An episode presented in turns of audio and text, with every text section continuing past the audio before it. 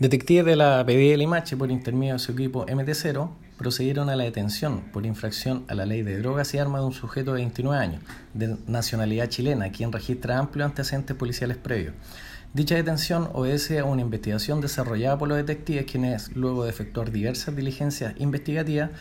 lograron establecer que el imputado se dedicaba a la venta ilícita de la droga, los antecedentes obtenidos fueron canalizados con el Ministerio Público, gestionándose una orden judicial de entrada y registro para acceder a su domicilio en el sector de la Villa Querón, que es esta comuna, lugar donde en definitiva se procede a su detención, encontrando en su poder 0,93 gramos de cocaína base, 0,82 gramos de clorhidrato de cocaína, una pistola aparentemente a fogueo y tres cartuchos de escopeta, además de dinero efectivo.